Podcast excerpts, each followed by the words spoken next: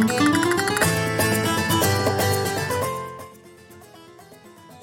い。えー、いよいよ第4回ですね。始まりましたね。全国1億2484万人の漫画好きの皆様、こんばんは。えー、このラジオはですね、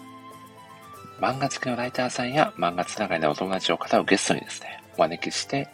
ただただ好きな漫画をネタバレ上等で長尺で語りつくタイプのラジオ番組を普段お届けしている私漫画ライターの森氏がですね、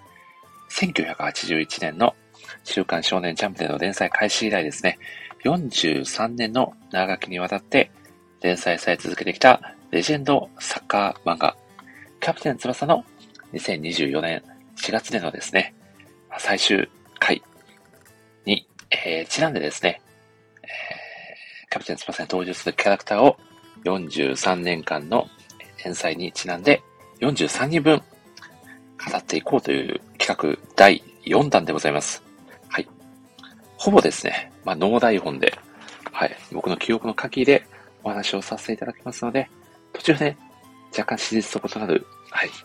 えー、ようなところがある可能性もありますんで、そこはどうかご容赦いただきながらお聞きいただければと思います。ということでですね、第4回の今回はですね、えー、誰をね、語ろうかなと考えたんですが、ちょっと今日の気分で、今回はですね、スーパー頑張りゴールキーパー、森崎雄三君を語らせていただこうと思います。はい。皆さんご存知ですかね？森崎雄三君。はい。まあ、この森崎雄三くんというキャラクターですね。これ、キャプテン翼の中では、まあ、どちらかと言わなくても、まあ、脇キャラの一人ではあるんですけど、ポジションがですね、ゴールキーパーを務めている、えー、キャラクターでですね、やっぱりゴールキーパー、キャプテン翼のね、えー、世界でのゴールキーパーというと、どうしても皆さんね、えー、作品ご存知の方は、スーパーグレートゴールキーパー、若林玄三くんだったり、空手キーパーのね、若島津健くんだったり、前回のね、第3回でもお話しさせていただいた、ドイツ代表のゴールキーパー、デューター・ミューラー君だったりをね、想像する方が結構多いんじゃないかなと思うんですけど、まあ、この森崎雄三君っていうキャラクターもですね、まあ、先ほどね、挙げたゴールドキーパーのね、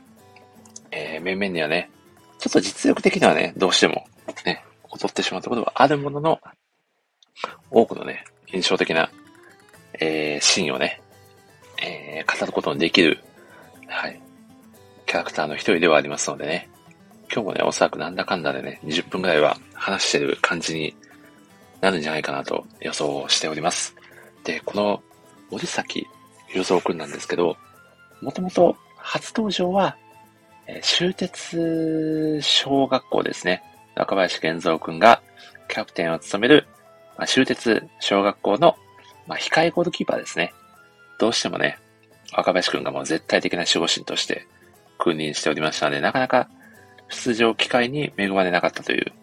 のが正直なところです。ただですね、この森崎くんがですね、えー、まあ、出場機会をですね、えー、掴むようになりましてですね、それがですね、この若林玄三くんがですね、まあ、怪我をしてしまって、しばらく試合に出られないとまあ、そんな中でですね、え若林くんが戻ってくるまで、全国大会、ゴールキーパーを森崎くんでね、はい、挑まないといけないというね、まあ、挑まないといけないという言い方はね、ちょっとまあ森崎くん的にはね、ちょっと失礼な言い方にはなっちゃうんですけど、これ全国ね、えー、小学生大会ですね。ゴールキーパーを森崎くんで、実はですね、準決勝までかな確か、若林くんが戻ってこれたのが決勝戦だったと記憶しているので、はい。準決勝までは、森崎くんがね、正ゴールキーパーとして、ね、強豪チームと戦っていくと。まあ、ただですね、まあ、当時は南葛ですし、はい。えー、かなりね、強力な攻撃心。当時は、えー、主人公のね、大沢翼くんは、ミッドフィーダーでなく、フォワードでね、プレーをしていたんですよね。なので、まあ、フォワードの翼くんを筆頭にですね、まあ、かなり攻撃的な、うん、メンバーが揃っているチームだったので、まあ、森崎くん、でもまあ、なんとかね、決勝まではいけたのかなというところもありますが、まあ、そんな森崎くんですね、これがですね、全国大会の小学校調整大会の、えー、予選リーグですかね。予選リーグで、なんとですね、1試合目が早くも、ヒューガ君要する、ね、明和 FC との戦いになってしまってですね、まあ、この試合でですね、森崎くんがですね、えー、ヒューガ君のですね、まあ、シュートをですね、ものに顔面に受けてしまって、その後ですね、ボールが怖くなっちゃうっていう、もうキーパーとしては死活問題なですね、まあ、症状に陥ってしまうという、え、シーンが描かれまして、まあ、その後ですね、えー、まあ、ヒューガ君の射程ですよね。まあ2、2個下のですね、沢田拓司君っていう選手がいるんですけど、まあ、ヒューガ君がね、もう森崎はもう、さっきのシュートでビビっちゃってるから、もうロングシュートでいいから、シュートしろみたいなことをですね、沢田君に言うんですよ。で、たけしは、もうよくわかんないんですけど、とりあえずヒューガさんに言われるままにですね、まあ、ロングシュートを放つんですよね。で、まあもう全然普通だったら、まあ距離も遠いし、キーパー余裕でキャッチできるようなシュートだから、キーパー任したみたいな感じでね、ディフェンス陣が、声をかけるんですけど、さっきのね、ヒューガ君のシュートでですね、もう恐怖心が植え付けられた森崎君がもう全く動けずに、まあそのシュートがなんと決まってしまうというね、はい、ことが起こっちゃうという。で、まあ、まあここまではね、まあヒューガ君の作戦通りみたいな感じなんですけど、まあその後ですよね。まあその後に、翼くんですよ。翼くんがですね、まあ、ゴール前まで戻ってきて、まあ依然ね、攻め続けてくるメア FC の攻撃に対してですね、えー、翼くんがなんとですね、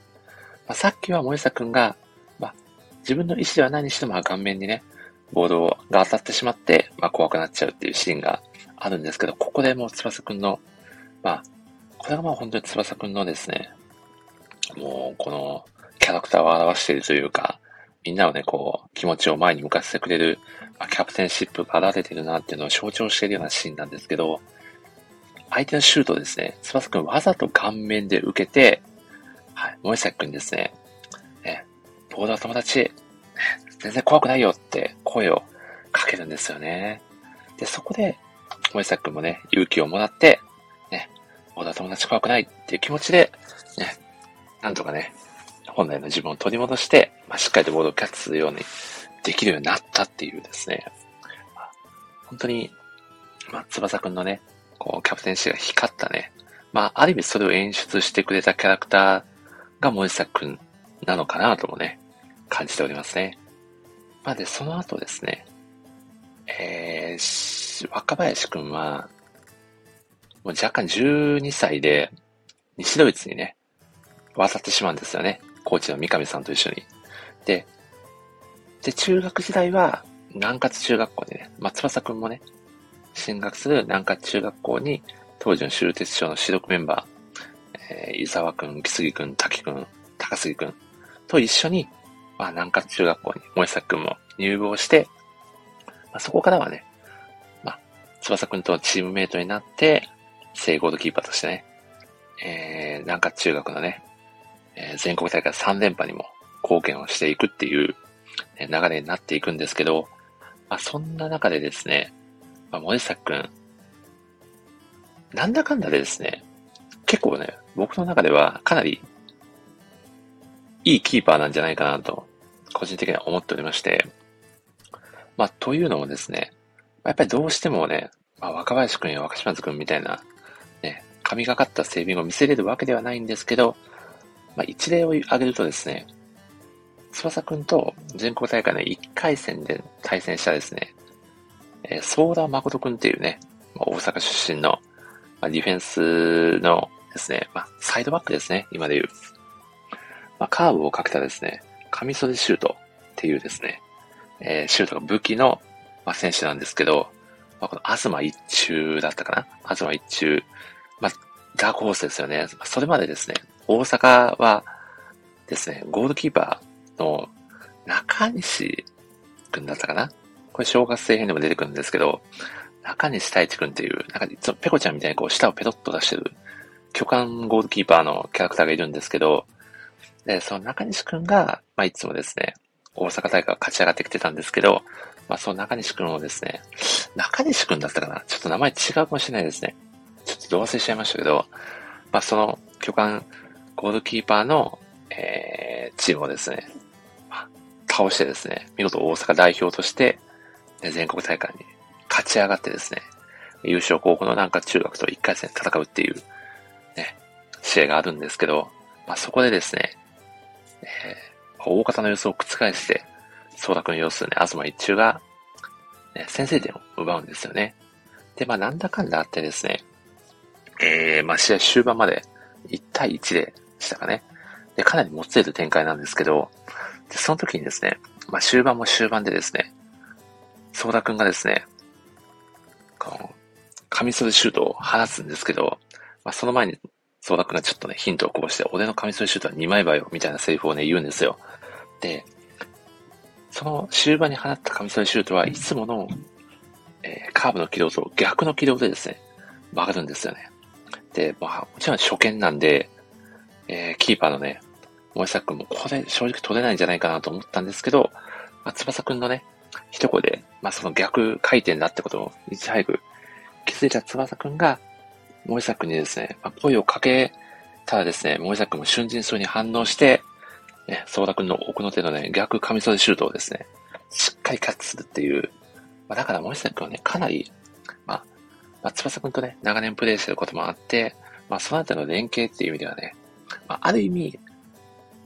若林くんだったりよりも、もしかすると、ね、連携という意味ではかなり、ね、えー、まあ、そうですね、具があると言いますか、うん。まあ、ディフェンスにと連動した、まあ、プレーを、ね、することができる、ね、キャラクター、ゴールキーパーなのかなという感じはしておりますね。あれ、そんな森崎くんですね。めちゃくちゃ若林くんのことを慕っておりまして、ね、あ、若林くんが、やっぱり自分の、まあ、憧れの存在でもありますし、やっぱりね、えー、若林くんって結構怪我も多かったんで、ね、まあ、最新のね、大丈夫さんではね、もう救急車でね、緊急搬送されるぐらいの大怪我を試合中に負っちゃったりとか、するぐらい怪我の多い選手ではあるんで、まあ、そんな中でね、森崎くんがね、もう頑張って、ね、プレイしてるっていうシーンもね、幾度となんかあるんですけど、これがですね、ワールドユースの対戦ですね。アジア予選のですね、タイトな試合の中でですね、あ、森崎くんがですね、えー、まあ、かなりね、まあ、タイユースの、ね、猛攻に苦しめられて、えー、かなりピンチをね、背負ってしまって、まあ実際に結構点差も開けられてですね、まあ、かなり苦しい展開を強いられるんですけど、まあ前半のラストの方でですね、えー、なんとですね、まあ、大怪我をしてた若林くんがですね、なんと、現場に駆けつけてですね、えー、森崎くんがですね、あ、もう古軍奮闘でですね、えー、タイユースの猛攻を耐えしのぐっていうシーンがあるんですけど、そこでですね、まあ、その様を見ていた若林くんが、いや、お前こそ日本のスーパー頑張りゴールキーパーだ、みたいなね、セリフをですね、伝えるんですよね。で、もともと若林くんの、まあ、異名でもある、まあ、スーパーグレートゴールキーパー、まあ、SGGK ですよね、頭文字を取って。で、まあ、その、まあ、若林くんもある種認めている存在ですよね。まあ、森坂森坂くんなりの、まあ、SGGK、まあ、スーパー頑張りゴールキーパーっていう、ね、こう、まあ、称号ですね。まあ、ある意味師匠みたいな存在である若林くんから、まあ、もらったっていう意味ではね、あのー、まあ、本当に愛されるキャラクターの一人なんじゃないかなと。なんで、チームメイトからの信頼も厚いっていうね、ことも言えるんじゃないかなと思っております。まあ、あとですね、まあ、これも本当に、めちゃくちゃ、森下くん、チームメイトに信頼されてるなっていうのがわかるですね、こうページがありましてですね。これどこの試合だか正直忘れちゃったんですけど、ライジングさん、キャプテン翼ライジングさん最新シリーズですよね。最新シリーズの中で、あの、見開きでですね、もうページまたいでですね、あの、森下くんに向かってですね、もういろんなキャラクターが、森崎、森崎、森崎、森崎、森崎みたいな感じで、みんな森崎の名前をめっちゃ叫ぶっていう、ちょっと謎なコマがですね、作中に登場してきてまして、まあだから、まあそれだけみんな森崎くんのことが、まあ大好きだし、まあちょっとね、こう心配してるみたいなところもね、きっとあるんでしょうけど、まあ愛されキャラであることはまあ間違いないということがね、そこからも伺えますし、えー、あとですね、まあ、直近のですね、えー、日本対ドイツのですね、オリンピック準々決勝では、まあ、先ほどもちょっとお話しした通りですね、若林くんがですね、試合中に大怪我を負ってしまって、緊急搬送されてゴールキーパー不在と。で、そしてですね、もう一人のゴールキーパーである若島津くんもですね、あの、フィールドのね、プレイヤーとしても今活躍してるんで、まあ、フォワードとして、まあ、登場していて、まあ、すでにもうベンチで下がってしまっていたと。まあ、そこで、もう森崎くんしかいないということで、満を持してですね、森崎くんが、まあ、登場してですね、まあ、あっさりね、2点くらい入れられるみたいなシーンもね、あったりするんですけど、まあ、それはそれでね、ちょっとね、森崎には荷が重いぞということで、あ、ちょっとこれ荷が重いぞと思い出したんですけど、まあ、言言って森崎くん、どうしてもね、若林くんだったりとかちょっと力が落ちてしまうんで、ね、まあ、監督やコーチからのね、ちょっと信頼のね、差がね、どうしてもそこで出ちゃうぞっていうのがね、ありありと分かっちゃうシーンがありまして、これがですね、キャプテン翼のワールドジュニアユース編ですね。無印の。はい。ね。ここのですね、決勝戦の、えー、西ドイツ戦の前のミーティングでですね、当時の、えー、日本ジュニアユース代表監督を務めていた三上達夫さんという、まあ、この人がもともとですね、えー、ゴールキーパーコーチとして若林君の専属コーチをですね、していた人でもあるんですけど、まあ、実は、ちょっとこの若林君当然、まあ、実力的にもね、えー、すごい実力の持ち主なんで、日本ジュニアユース代表にも選ばれてるんですけど、ただですね、もともとこの若林くんは、この日本ジュニアユース代表に、えー、試合でですね、出るつもりはなかったんですよね。これはなぜかというと、もともとチームに帯同するのもギリギリのタイミングになってしまいましたし、もともとね、西ドイツでプレーをしていたので、もう15歳の時点では。で、で、えー、日本ジュニアユース代表と、えー、当時、若林君が所属していたハンブルガー SV っていうチームですね。このジュニアユースチームが、まあ、試合する、練習試合でね、戦うっていう、ね、シーンも描かれてるんですけど、まあそこでなんと日本代表5対1の大敗をですね、まあ、喫してしまうわけなんですよね。その試合にはね、ちょっと怪我がね、まだ癒えてなかった翼くんは出ていなかったんですけど、まあまあそこでですね、あえて日向くんや松山くんだったりに、あ、若林くんは憎まれ口を叩いてですね、まあ、チームのためにあえて嫌われ役を買って出るっていうシーンもですね、あったりして、なので、まあ、ちょっとね、他の日本代表のメンバーとは正直、まあ、距離があったみたいなところはね、あるんですよね。で、まあ、若林くんもね、自分のね、こう役割をあえて受け入れて、まあ、チームのためにですね、そういう憎まれ役に徹することで、まあ、日本チームのね、レベルアップに、まあ、一役買っていたけど、まあ、ただ、まだね、ちょっと連携面でもね、まあ、時間が全然ね、こう、構築できていない中で試合に出るのは、ちょっとね、それはまあもう違うんじゃないかみたいな話もきっとあったんでしょうね。なので、準決勝までずっとね、若島津くんがレギュラーを張っていて、それまで試合には一試合も出てなかったんですよね、若林くんが。で、ただ決勝戦、まあ、強豪の西節戦相手に、まあ、正直、森崎じゃきついと。で、準決勝で、えー、若島津くんも大怪我を負ってしまって、決勝戦にはね、出ることが、まあ、厳しいということで、三上監督が下した決断は、現像を使いますと。タバコを吹かした後にですね、ね、コーチ陣の前で言うわけですよ。で、その後ですよね。この森崎君をね、まあ、使わんのかなみたいな話までちょっと、ちょっとね、出てもいいとは思うんですけど、そこでですね、まあ、日本サッカー協会のですね、片桐さんっていうね、サングラスがトレードマークのキャラがいるんですけど、その片桐さんがそうですよね。森崎には胃が重すぎますよねっていう 言い方をね、すんで、ちょっとこれね、ちょっとこれ森崎もし聞いてたらかなりショック受けるんじゃないかなということでね。まあそういうね、こうね、コーチ陣のね、選手のメンタルケアの部分もね、これはね、すごく大事になってくるんじゃないかなとね、思いましたんでね。ちょっとね、森崎くん、ちょっと精神的にね、ちょっとね、苦しくなってないかなっていうのもね、気になったなっていう記憶はありますね。作品読んでて。はい。まあまあ、なんと言ってもですね、まあその森作のガッツとですね、まあチームメイトからの信頼ですよね。まああと、まあ若林くんというね、まあ強烈なね、まあ強大な存在が目の前にいる中でも、えー、ね、まあそれ追いつけ追い越せでね、えー、努力をね、重ねてきた、えー、森作くん。まあ翼くんとね、秘密特訓したりするみたいなね、シーンも作中で描かれてたりするんで、まあそんなね、スーパー頑張りゴールキーパーの森作くんね、まあこれも本当に、作中でね、脇役キャラとはいえ、もう欠かせないキャラクターの一人じゃないかなと思っておりますので、ぜひね、この森作の活躍もね、ところどころで出てきますんでね、作品をね、手に取っていただける方はね、そういったところにも注目していただきたいと思います。ではまた次回の放送でお会いしましょう。ありがとうございました。